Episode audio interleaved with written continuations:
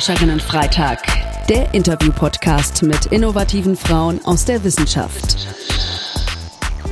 Heute ist Forscherinnen-Freitag, unser aller Lieblingstag in der Woche, an dem ich, Sandra Fleckenstein, inspirierenden Frauen Fragen zu ihren entwickelten Innovationen stelle.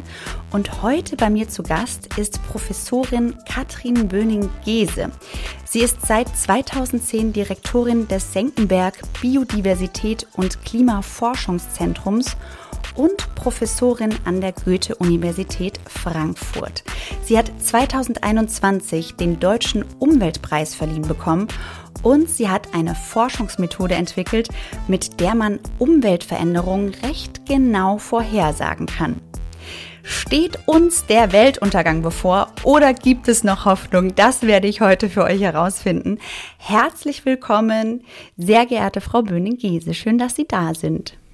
Guten Tag, Frau Fleckenstein. Schön, ich freue mich sehr, mit Ihnen jetzt direkt einzusteigen. Ähm, Sie sind ja Biologin und grundsätzlich kann man sagen, liegt Ihr Forschungsschwerpunkt, jetzt so ganz allgemein gesagt, auf der Beziehung zwischen Menschen und Ökosystemen, oder? Genau, bei mir der Blick auf die Natur, die Vielfalt all der Arten, Biodiversität wäre der Fachbegriff dafür, der Teil ist, der mir besonders am Herzen liegt. Das ist sehr schön. Und Ihre Innovation besteht in der Etablierung neuer ökologischer Forschungsmethoden in Deutschland und auch europaweit, habe ich gelesen. Und wenn Sie mögen, dann erzählen Sie uns gerne mal ein bisschen von diesen Forschungsmethoden. An was forschen Sie? Ich erforsche die Vielfalt der Arten, vor allen Dingen die Vielfalt der Vögel. Und früher, und da reden wir schon von der Wissenschaft von vor Jahrzehnten, hat man solche Artengemeinschaften, also die ganzen Vögel, die einen umgeben, eher lokal untersucht. Und das Besondere an meiner Arbeit ist, dass ich auch schon wieder vor Jahrzehnten untersucht habe, wie die großen Muster der Vielfalt der Vögel über die Erde aussehen, wo also die Hotspots der Artenvielfalt sind und wie sich auch Vogelgemeinschaften über lange Zeiträume verändern. Also welche Arten langfristig abgenommen haben und welche Arten langfristig zugenommen haben. Das heißt, da fällt mir jetzt direkt ein Stichwort Globalisierung. Auch das Phänomen gibt es auch bei den Vögeln. Das gibt es in der Forschung. Mit dem Maße, wo wir immer mehr Daten über auch die Verbreitung der Vögel Südamerikas und Afrikas bekommen haben, waren wir in der Lage, sozusagen Karten über die ganze Erde zu machen und gleichzeitig mit der Entwicklung der Computerpower in der Lage, solche Muster auf globalen Maßstab zu untersuchen. Okay. Und was haben wir davon, wenn Sie das untersuchen? Also was ist Ihr Ziel dahinter? Zu wissen, wo die Artenvielfalt auf der Erde am höchsten ist, ist ganz relevant, weil das bedeutet, das sind dann auch die Punkte auf der Erde, wo man am ehesten und am wichtigsten Schutzgebiete einrichten muss. Und das hat, diese Perspektivewechsel hat auch den Naturschutz in Deutschland massiv verändert, weil diese globale Perspektive gezeigt hat, dass manche Arten, wo wir dachten, die sind in Deutschland selten, zum Beispiel der Wiederhopf, dass die in Wirklichkeit global verbreitet sind und in Deutschland jetzt nicht so relevant geschützt werden müssen. Auf der anderen Seite Arten wie der Rotmilan, wo wir dachten, das ist eine häufige Art in Deutschland, müssen wir uns nicht drum kümmern. Da hat sich bei den Analysen herausgestellt, dass über 50 Prozent aller Rotmilane auf der Erde in Deutschland vorkommen. Und dann war klar, ha, das ist eine Art, wo wir uns in Deutschland wirklich drum kümmern müssen. Da haben wir globale Verantwortung. Okay, also es geht um Naturschutzmaßnahmen, um im Speziellen bei Ihnen um Vogelschutz. Und ähm, bei Ihnen ist ja auch im Titel ähm, der große Begriff Klima mit drin. Ähm, Stichwort Klimakrise. Da kommt man ja dann auch gar nicht dran vorbei, wenn man sich mit Naturschutz beschäftigt. Ähm, Klimakrise ist ein großer Begriff, ist derzeit sehr oft und häufig genutzter Begriff. Viele Menschen machen sich Sorgen, viele Menschen entwickeln Ängste, viele gehen auch in Aktion und auf die Straße. Ähm, wie ist Ihre Einschätzung dazu? Befinden wir uns in einer Art Klimakrise derzeit? Und äh, ganz provokant gefragt, wird die Welt untergehen? Wir sind am Anfang der Klimakrise. Also das, was wir jetzt erleben, mit den Dürren und den Überschwemmungen ist der Anfang von dem, was sich in den nächsten Jahrzehnten um wesentliche Faktoren verstärken wird. Wir müssen uns aber klar machen, die Klimakrise ist nur eine der zwei großen Krisen, die wir auf der Erde erleben. Die andere Krise ist die Krise des Artensterbens. Und wenn wir diese beiden Krisen miteinander vergleichen, ist klar, bei der Klimakrise geht es nur in Anführungsstrichen darum, wie wir als Menschheit in Zukunft auf der Erde leben. Beim Artensterben geht es letztlich darum, ob wir als Menschheit auf der Erde überleben. Also das ist die mindestens genauso relevante, wenn nicht sogar relevantere Krise. Das ist ein sehr interessanter Punkt. Da habe ich äh, so in dem Zusammenhang noch nie drüber nachgedacht ähm, weil natürlich dieser zweite Begriff ne, des Artensterbens hört man immer mal wieder auch, aber die Klimakrise ist ja einfach auch medial gerade viel mehr verbreitet ne, und wird viel mehr diskutiert, auch in der Öffentlichkeit, als jetzt das Artensterben. Ähm, was genau. ist denn genau. Ihr Wunsch? Was ist Ihr Wunsch in, in der Hinsicht?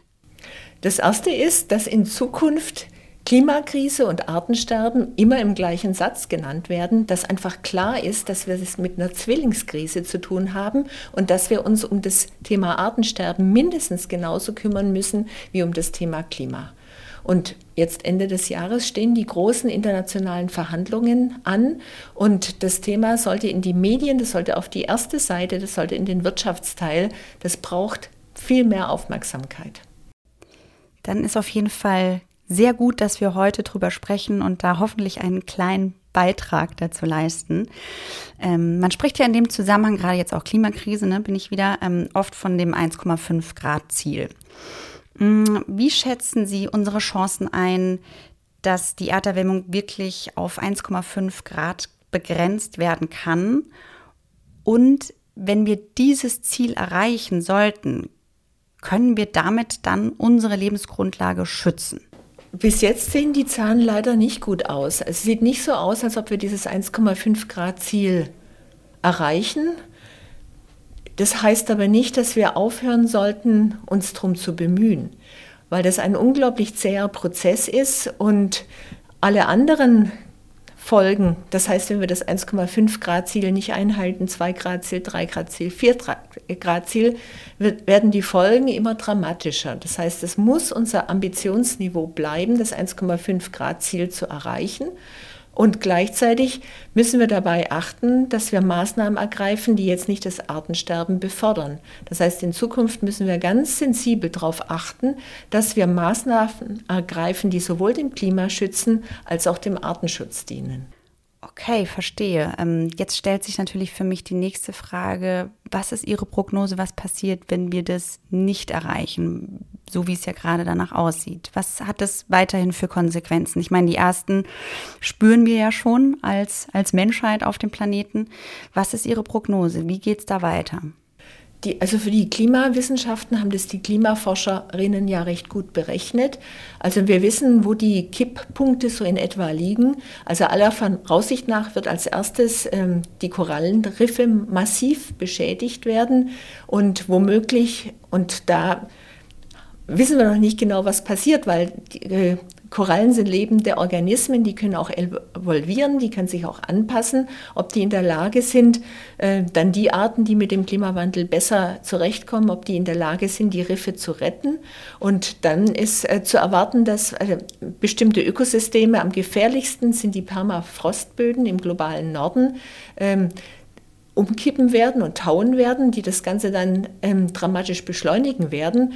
Und eine äh, riesige und wirklich bedrohliche Folge ist der Anstieg des Meeresspiegels. Damit ähm, hat es Folgen für den Küstenschutz und vor allen Dingen die Bevölkerung von, äh, von äh, in, in Ländern, wo wir überhaupt keinen Küstenschutz haben. Also viele der großen Städte werden sozusagen volllaufen. Und dann ist natürlich eine Folge, die wir jetzt schon sehen, die Zunahme der Extremereignisse, die Zunahme der Dürren, die Zunahme der Starkniederschlagsereignisse, was dann letztlich dazu führt, und das ist das ganz besonders Schreckliche und Unfaire, dass vor allen Dingen die Menschen im globalen Süden von diesen Katastrophen viel mehr bedroht sind als wir hier im globalen Norden, mit solchen Folgen wie Umweltflüchtlingen, die dann bei uns im globalen Süden, äh, Norden auch auftauchen werden. Also das hat, das hat existenzielle Folgen für die ganze Menschheit. Okay, und ähm, in welchem Zeitraum denken Sie jetzt gerade? Die derzeitigen Modelle laufen bis Ende dieses Jahrhunderts, also bis 2100. Wir müssen ab, also und, und die Korallenriffe fangen schon an, in, wenn wir so weitermachen wie bisher, in wenigen Jahrzehnten zu kippen. Und würden Sie sagen, äh, neben all den Maßnahmen, die ja schon gerade passieren und auch noch passieren müssen, gibt es Hoffnung, dass wir das als Menschheit in den Griff bekommen? Die Hoffnung gibt es, weil die Szenarien sind immer noch in dem Maße offen, dass es klar ist, wenn wir diese Maßnahmen, die wir uns vorgenommen haben, erreichen, dass wir dann zumindest das Zwei-Grad-Ziel einhalten können. Für den Biodiversitätsschutz müssen wir genauso stark umschwenken. Da müssen wir eben von diesen jetzigen massiven Rückgängen in der Biodiversität wir wissen, dass eine Million von den geschätzt acht Millionen Arten auf der Erde vom Aussterben bedroht ist. Wir wissen, dass wir am Beginn des sechsten Massenaussterbens der Erdgeschichte stehen. Und auch da müssen wir bis zum Jahr 2030 die Kurve kriegen, um dann idealerweise bis zum Jahr 2050 die Biodiversität wieder zu erhöhen. Und da sind die Maßnahmen Schutzgebiete, Renaturierung, Änderung des Konsum- und Ernährungsverhaltens, Änderung der Landwirtschaft. Also da gibt es eine lange Liste an Maßnahmen, die ergriffen werden müssen. Und da ist glasklar, die müssen wir angehen, wenn wir die Biodiversität und damit unsere Existenzgrundlage als Menschheit retten möchten. Was würden Sie jetzt sagen, wo kann jeder bei sich im Kleinen anfangen, weil da, darum geht's ja. Es geht natürlich um große politische Entscheidungen, das ist ganz klar. Ähm, und dann sitzt man oft zu Hause und denkt, ähm, ja, was kann ich denn da dran ändern oder wo, wo, kann ich denn da helfen? Was ist Ihrer Meinung nach so ein, so, so ein paar Punkte, wo Sie sagen, das kann jeder zu Hause ganz einfach und schnell und unkompliziert umsetzen, um eben die Erde weiterhin zu retten? Ich konzentriere mich jetzt auf den Schutz der Artenvielfalt und das Schöne daran ist, dass man tatsächlich bei sich zu Hause auf dem Balkon anfangen kann und damit wirklich auch schon einen kleinen Beitrag, der etwas nützt, leisten kann. Das fängt damit an, was ich auf dem Balkon oder auf dem Fensterbrett habe. Idealerweise Pflanzen, die von Blütenbesuchern besucht werden können, wie Salbei oder oder ähm, andere, also Lavendel, auch eine Pflanze, die von Bienen gerne besucht wird. Oder wenn wir einen Garten haben, dort statt Rasen lieber Blumenwiesen zu pflanzen, sodass wir die Bestäuber und blühende Büsche mit Beeren die Vögel erhalten können. Dann können wir uns in der Stadt einsetzen, dass wir eben auch da Bäume haben, dass wir blühende Wiesen haben statt Einheitsgrün und Beton und was ganz besonders wichtig ist, wir müssen unser Konsum- und Ernährungsverhalten ändern. Wir müssen wegkommen von der Lebensmittelverschwendung, weil wir damit eben einen Beitrag dazu leisten, dass sinnlos Lebensmittel angebaut und dann hinterher verloren gehen. Und wir müssen unser Ernährungsverhalten ändern. Wir verbrauchen gerade zu viel Landfläche auf der ganzen Erde, vor allen Dingen im globalen Süden, da wo eben die Biodiversität am höchsten ist. Und wenn wir unseren Fleischkonsum auch nur reduzieren, machen wir schon einen riesen äh, positiven Impact. Für ein Kilogramm Rindfleisch brauchen wir 160-fach die Fläche wie für ein Kilogramm Kartoffeln. Und wenn wir zurück zum Sonntagsbraten gehen und nur einmal in der Woche Fleisch als Besonderes e-, essen, heißt das, dass wir sehr viel weniger Fläche auf der Erde brauchen und viel mehr Biodiversität schützen können. Das ist auf jeden Fall sehr gut zu wissen. Ich meine, das sind auch Dinge, die weiß man eigentlich ja auch schon, aber ich finde es immer zwischendurch gut, immer auch mal wieder daran erinnert zu werden. Das sind die Dinge, wo man wirklich bei sich zu Hause anfangen kann. Und es ist nicht schwer und es tut auch nicht weh und ähm, es kostet auch nicht viel Geld, im Gegenteil. Genau. ähm, so, Jetzt würde ich gerne noch mal zu einem anderen Punkt kommen. Sie sind nämlich nicht nur wissenschaftlich tätig, sondern Sie setzen sich auch mit Nachdruck dafür ein, dass wissenschaftliche Erkenntnisse in gesellschaftliche und politische Entscheidungsprozesse mit einfließen. Kurz gesagt, Sie beraten also auch quasi die Politik. Welche Erfahrungen haben Sie gemacht? Hört die Politik auf die Wissenschaft? Ja, Sie, Sie hören mein Nach Zögern. ein zögerliches Ja. also das, die Antwort ist, das hängt davon ab.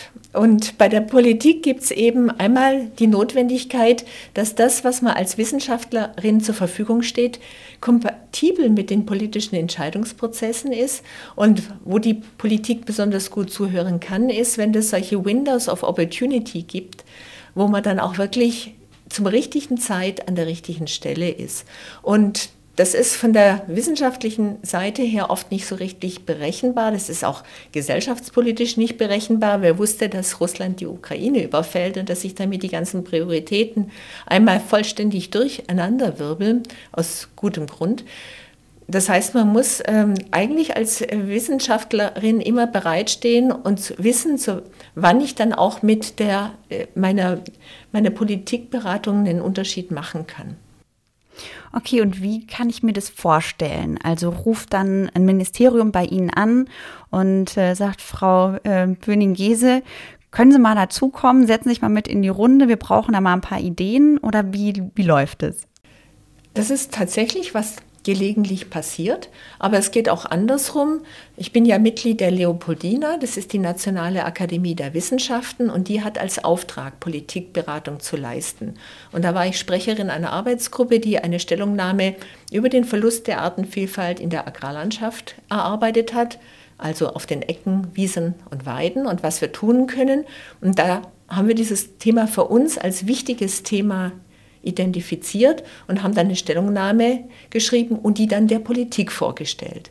Und das ist in den Medien aufgegriffen worden. Und was wichtiger war, oder mindestens genauso wichtig war, war, dass es dann Grundlage von einer Zukunftskommission Landwirtschaft wurde, die dann ein Kompromisspapier erarbeitet hat, wo dann äh, Landwirtschaft und Naturschutz einen Weg zusammengefunden haben. Und das ist dann das, was dann wirklich Politik beeinflusst. Also die Wege sind oft umständlich und verschlungen, können aber dann letztlich trotzdem genauso oder sogar noch wirksamer sein. Und Früchte tragen, im wahrsten Sinne des Wortes. Ne? Genau. Ähm, war das jetzt auch das Projekt, wofür Sie dann den Deutschen Umweltpreis 2021 äh, bekommen haben?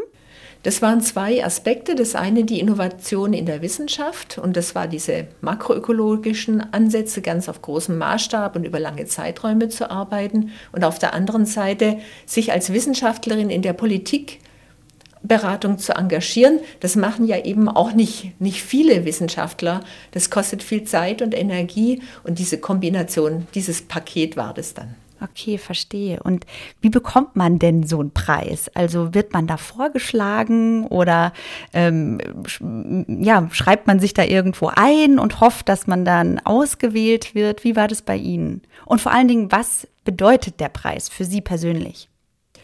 Bei mir war der Preis eine Überraschung. Also ich habe dann einfach mal einen Anruf gekriegt von der Deutschen Bundesstiftung Umwelt, wo mir erklärt wurde, ich wäre jetzt mit diesem Preis ausgezeichnet. Und ich bin aus allen Wolken gefallen. Ich habe das nicht erwartet und nicht gewusst. Ich wusste auch nicht, dass ich nominiert war. Wie sich dann hinterher herausgestellt hat, haben eben verschiedene ähm, Einrichtungen diese Nominierung vorgeschlagen und das wurde dann in diese äh, Umwelt, äh, Bundesstiftung Umwelt lange diskutiert und über verschiedene Gremien und verschiedene Wege dann schließlich ausgewählt. Also auch wieder ein sehr anspruchsvoller Prozess. Und was bedeutet das für mich? Das ist natürlich eine riesige Ermutigung gewesen, dass die Arbeit, die man dann lange Jahre macht, Jahrzehnte macht, gesehen und gewürdigt wird. Und was mir da besonders wichtig war, das war das eines der ersten Male, dass das Thema Biodiversität, Artenvielfalt explizit ausgewiesen wurde. Die Deutsche Bundesstiftung Umwelt hat diesen Preis ja schon viele Jahre vergeben und oft auch für Ingenieurleistungen und Unternehmen, die eben bessere Recyclingmethoden oder bessere Herstellungsmethoden entwickelt haben. Ganz wichtig, ganz toll, auch für den Klimaschutz. Aber das war eben die Würdigung des Themas Biodiversität und damit auch sowas wie einen eine Zeitenwende in der Würdigung dieses Themas. Und das ist das, was mir dann auch besonders wichtig und für mich besonders wertvoll war. Genau, dieses ganze Thema einfach noch mehr ins Bewusstsein der Menschen auch zu bringen. Ja. Genau. Äh, Frau Böning-Giese, ähm, haben Sie vielleicht noch, wenn wir uns jetzt so ganz langsam Richtung Ende der Sendung bewegen, haben Sie vielleicht noch einen Tipp für uns, äh, wo man sich bei der Masse an Informationen im World Wide Web wirklich auch wissenschaftlich fundierte, leicht verständliche Informationen zum Thema der heutigen Folge besorgen kann, weil man wird überflutet äh, mit gerade ne, aus der Wissenschaft mit Zahlen und Fakten und die werden aber wieder widerlegt und die Nachrichten sagen das und die Politiker sagen das. Also was ist so eine verlässliche Quelle, die sie uns vielleicht mit auf den Weg geben können? Und äh, dafür gibt es bei uns eine Kategorie.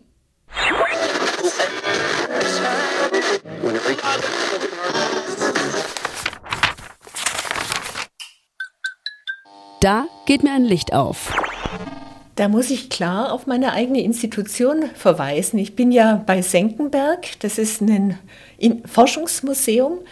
Und wir haben als Auftrag, nicht nur exzellente Forschung zu machen und Sammlungen zu erhalten, sondern auch Wissenschaft zu kommunizieren. Und wenn Sie auf die Senckenberg Homepage gehen, gibt es da ganz viel sehr gut aufgearbeitete Informationen für Kinder, für Erwachsene, für Einsteiger, für Fortgeschrittene zu allen Themen, die wir heute besprochen haben.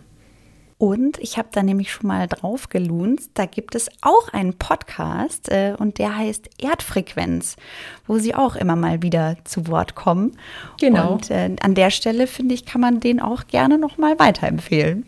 Den kann ich nur empfehlen. Da gibt es auch tolle Geschichten über Wölfe, über Spinnen, über Artenvielfalt, über Klimawandel. Da erzählen da Sie auch viel über Vögel wieder, ne?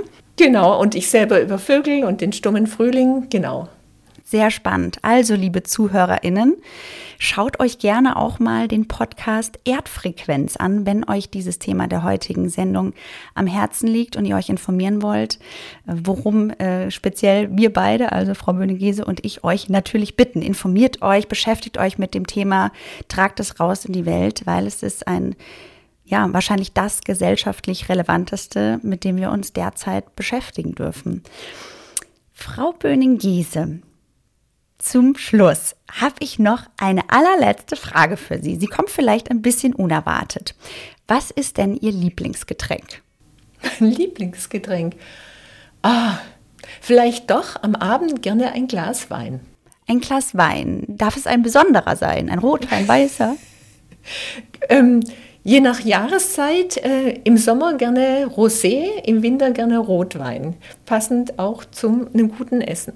Okay, verstehe. Also dann stellen wir uns einfach mal vor, Sie sitzen in Ihrem Lieblingscafé an einem lauen Sommerabend. Äh, ein netter Kellner bringt Ihnen ein Glas von einem sehr leckeren Rosé, schön gekühlt, frisch. Es perlt schon am Glas ab und äh, vor ihnen sitzt ihr jüngeres Ich. Was möchten Sie der jungen Frau Wöning-Giese mit auf den Weg geben? das ist eine spannende Frage. Was würde ich der jüngeren Frau Böning-Giese auf den Weg geben? Also, als Frau in einem System, und das ist die Wissenschaft nach wie vor, das von Männern dominiert ist, ist die wesentliche Nachricht einfach, bei sich zu bleiben, selbstbewusst zu sein, nicht aufzugeben und genau das zu machen, was, was einem am Herzen liegt. Aber das ist eigentlich das, was ich auch gemacht habe vor vielen Jahren. Insofern sich der, äh, schließt sich da der Kreis. Aber was eben klar ist, man darf sich nicht beirren lassen von eben einem System, das ähm, einen zum Teil schon wirklich nicht nur Steine, sondern auch Felsblöcke in den Weg legt und einfach an sich zu glauben, sich gute Freunde zu nehmen, die einen ab und zu ähm, den Rücken stärken und das zu machen, was man gerne macht. Das ist ein sehr schönes Schlusswort. Vielen, vielen Dank für Ihre Zeit heute. Äh, wir sind leider schon am Ende angekommen. Ich würde wahnsinnig gerne mit Ihnen weiter über dieses wirklich wichtige Thema auch sprechen. Mm, vielen Dank auf jeden Fall für die ganzen Informationen, die Sie uns quasi aus erster Hand heute ja mitgegeben haben und äh, sehr gerne ja, vielen, vielen Dank. Und äh, liebe ZuhörerInnen da draußen, wir hoffen natürlich sehr, dass wir euch heute auch mit diesem, ich betone es nochmal, wichtigen Thema inspirieren konnten, aktiv zu werden und bei euch anzufangen. Und wir freuen uns natürlich auch, wenn ihr nächsten Freitag wieder dabei seid. und euch reinklickt. Bis dahin, tschüss. Wir hoffen, dass euch die Folge gefallen hat. Auf unserer Plattform innovative-frauen.de findet ihr weitere spannende Inhalte. Schaut doch gerne mal vorbei. Habt ihr Fragen oder Wünsche? Dann schreibt uns an podcast.innovative-frauen.de. Ihr findet uns auch bei Instagram, Twitter, YouTube und LinkedIn. Und eine Info zum Schluss für die Transparenz. Die Plattform Hashtag Innovative Frauen wird aus Mitteln des Bundesministeriums für Bildung und Forschung im Rahmen der Förderrichtlinie Frauen in Wissenschaft, Forschung und Innovation, Leistungen und Potenziale sichtbar machen, Sichtbarkeit strukturell verankern unter dem Förderkennzeichen 01 FP 21070 gefördert. Die Verantwortung für den Inhalt liegt beim Kompetenzzentrum Technik Diversity Chancengleichheit e.V.